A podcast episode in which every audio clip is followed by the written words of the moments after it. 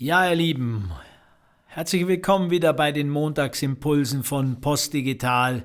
Hey Mensch, wie willst du denn leben? Und wir sind ja im dritten Teil letztendlich unseres Zitats von äh, Papst Franziskus, der ja über Glück, Liebe und ein erfülltes Leben gesprochen hat.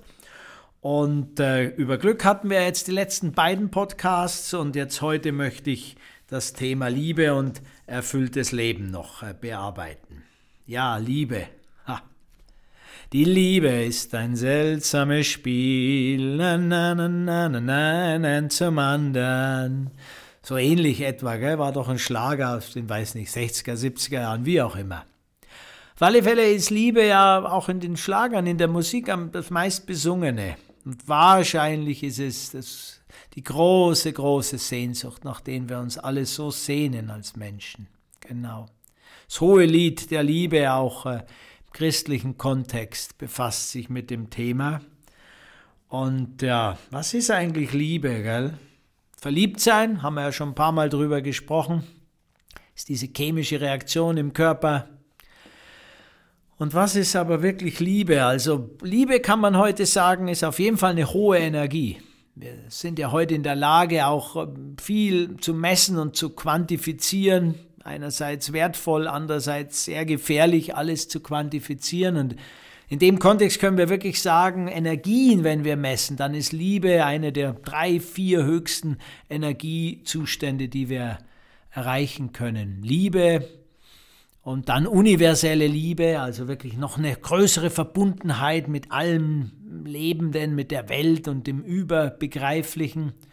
Und es wird eigentlich nur noch äh, erhöht von universellen Frieden. Also dieses ganz tiefe Om.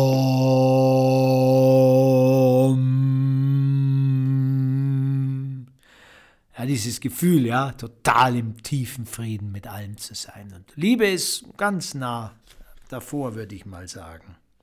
Ich hatte das Glück, als junger Mann eine schöne Übung mitzubekommen, als ich Umberto Maturana, den Neurobiologen, den chilenischen kennengelernt habe, der einer der großen Vordenker all dieser Bewegungen heute, die der Gehirnforschung vorausgegangen sind und der Neurobiologie. Äh, ein akademischer Lehrer, der unter anderem mit Francisco Varela, Gott äh, habe ihn selig, Francisco, und ähm, Varela war ja dann zusammen mit Wissenschaftlern des Westens, äh, David, äh, Daniel Goleman und des Ostens, also Weisheitslehrer aus dem Osten, äh, unter der Schirmherrschaft seiner Heiligkeit des 14. Dalai Lamas, wurde ja über 20, 25 Jahre jetzt geforscht, was Meditation, was die Befriedung des Geistes, was Verbundenheit und Liebe für unsere Welt äh, machen kann. Und aus diesem Kontext heraus ist ja dann später auch das Mind and Life Institut entstanden mit seinen wunderbaren Forschungsergebnissen, die unter anderem über Frau Professor Tanja Singer jetzt in die Welt gebracht wurden. Also, wenn ihr euch damit mal befassen wollt, meldet euch, da können wir viel Vernetzung herstellen zur Frage, was ist eigentlich äh, Liebe, Frieden und was können wir alle dafür tun? Und äh, als junger Mann hat Umberto Madorana auf einer Tagung zu mir mal gesagt, Andreas, accept the situation in which you are. This is love. Accept the situation in which you are. This is love. ich nix verstanden, gell? 20, 25 Jahre, weil mit Mind kann man das nicht verstehen, was Umberto Maturana damals sagte. Heute beginne ich ansatzweise ein bisschen zu verstehen, also die volle Akzeptanz all dessen, was ist, ob es dir passt oder nicht.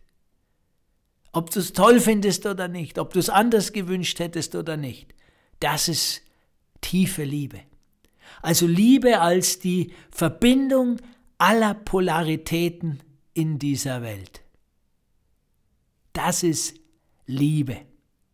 Weit, weit, weit, schwierig, anspruchsvoll, Lass uns nicht stressen, ja, können wir nicht so einfach erreichen, in letzter Konsequenz nur Gott und dem Göttlichen und dem großen Ganzen vorbehalten, aber einfach mal so als Impuls von meiner Seite, was ich unter Liebe verstehen könnte und ich fahre super gut damit, immer tiefer das ähm, zu akzeptieren. dass Liebe eben ein, ein Versuch ist, sein Bestes zu geben und immer wieder bereit zu sein, weit hinter diesem Ziel zurückzubleiben auch. Ja, das wollte ich mit euch teilen und jetzt möchte ich im zweiten Teil eben auf das Thema erfülltes und glückliches Leben äh, nochmal eingehen und ähm, da landet man ja als erstes erstmal wieder auch ähm, bei den alten Griechen und bei Frage, was ist eigentlich ein gutes Leben? Und da hatten wir so zwei große Bewegungen, ja. Also einerseits im Ursprung Platon, fünftes Jahrhundert vor Christus, mit dem Satz oder der Quintessenz, ein gutes Leben bedeutet so viel wie edel und gerecht. Also ein gutes Leben bringt sich immer über sich selbst hinaus ein in eine Welt, und irgendwo kann man sagen, es ist edel und gerecht. Und etwas später dann die Hedonisten, äh, Kyrenäiker und Skeptiker, die ähm, eher auf dem äh, persönlichen Lustprinzip der Lustmaximierung im Mittelpunkt des Lebens standen. Und das ist so die Basis ja eigentlich, auch heute noch. Ja? Wie viel Eigenlust, wie viel Ego und wie viel Einbringen in das größere Ganze. Was ist gesund? Und, und, und heute wissen wir natürlich, dass ich gut auf mich selbst achte als erstes. Ja? Und gleichsam mein Ego, wenn ich mich zu sehr um mich selbst nur kümmere, mein größtes Hindernis für ein glückliches Leben ist, ja, und ein gutes Leben auch und ein erfülltes Leben.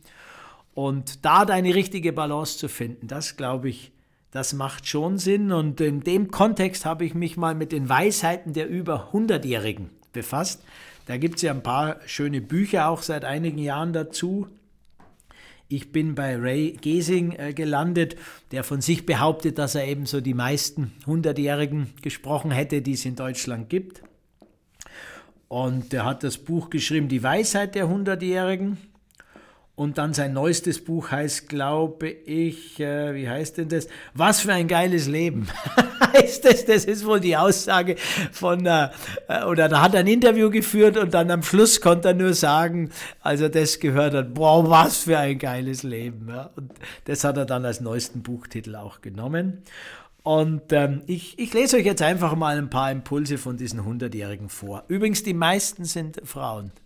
Nur wenig Männer werden weit über 100 lassen wir mal so stehen. Fangen wir mal mit dem Küken an, der Elisabeth Basting, gerade 100 geworden. Ich hatte so wenig Ärger, weil ich immer, auch bei Meinungsverschiedenheiten, mit den anderen im Gespräch geblieben bin. Das ist wichtig. Immer über alles reden. Funkstille, oder wie man das heute so nennt, gab es bei uns nie. Super. Das ist wichtig, immer über alles reden. Funkstille oder wie man das heute so nennt, gab es bei uns nie. Ja, das ist unsere Station 5 unseres zwölf Stationen Pfades, gell? Für ein gutes Leben. Beziehung und Interaktion. Immer wieder in Beziehung bleiben. Klar, manchmal ist Schweigen okay, aber immer wieder in die Beziehung kommen. Dann die Lucia Rothschies, auch 100 geworden gerade dieses Jahr. Bewegung ist so wichtig. Man fühlt sich lebendiger, besser, auch freier, wenn man sich viel bewegt. Da haben wir ja schon oft was gesagt, wie wichtig Natur, Bewegung und äh, ja, eben auch dieses nicht nur im Kopf sein. Kierkegaard, der, der ähm, Philosoph, äh, hat ja gesagt, ich kenne kein Problem, das ich nicht weggehen konnte. Also im Gehen, im meditativen Gehen, man könnte sogar mit Tichnatan sagen, im achtsamen Gehen, in der Bewegung kann ich praktisch, wird der Geist, rechte, linke Gehirnhälfte, der Körper wird in Bewegung gebracht und damit gehen Probleme.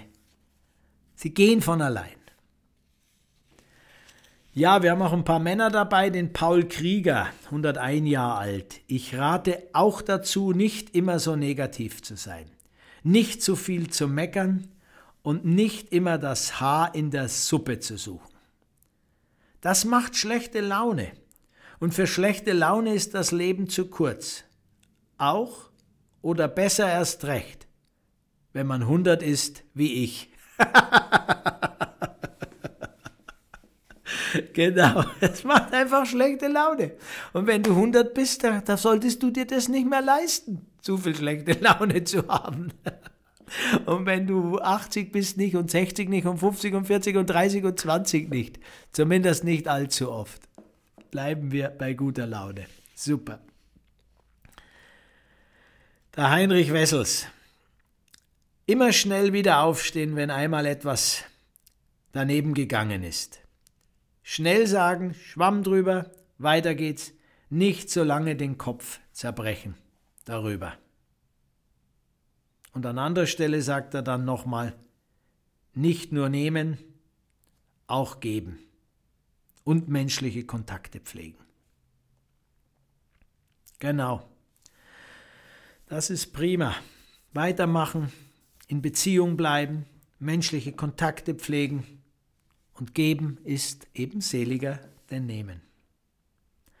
Naja, ihr Lieben, und da wären jetzt noch einige, einige, einige wertvolle Sätze, ich ende mal mit der ältesten, Jahrgang 1905, die Edelgard Huber von Gersdorf. Und die sagt so schön, ich habe alle Schwere mit Humor bewältigt. Humor zu haben ist ein Geschenk, genau wie das Leben selbst.